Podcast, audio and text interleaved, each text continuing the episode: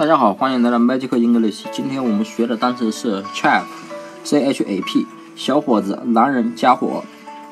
一般这个单词一般都会指特指男人。那么 chap，c h a p，前面的 c h a 是不是擦擦东西的擦？后面的 p 我们说过定妆成皮，皮肤的皮。那么 chap 不就是擦皮吗？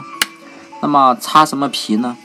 啊，可能是擦皮鞋，啊，这个大家自己呢，怎么说呢？要自己稍微注意一点。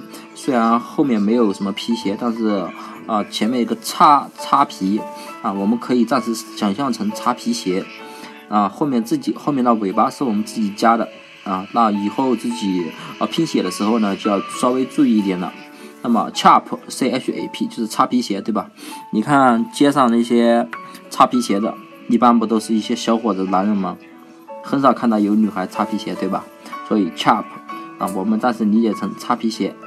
那么 chap 就是小伙子、男人、家伙的意思了。那么大家记住了吗？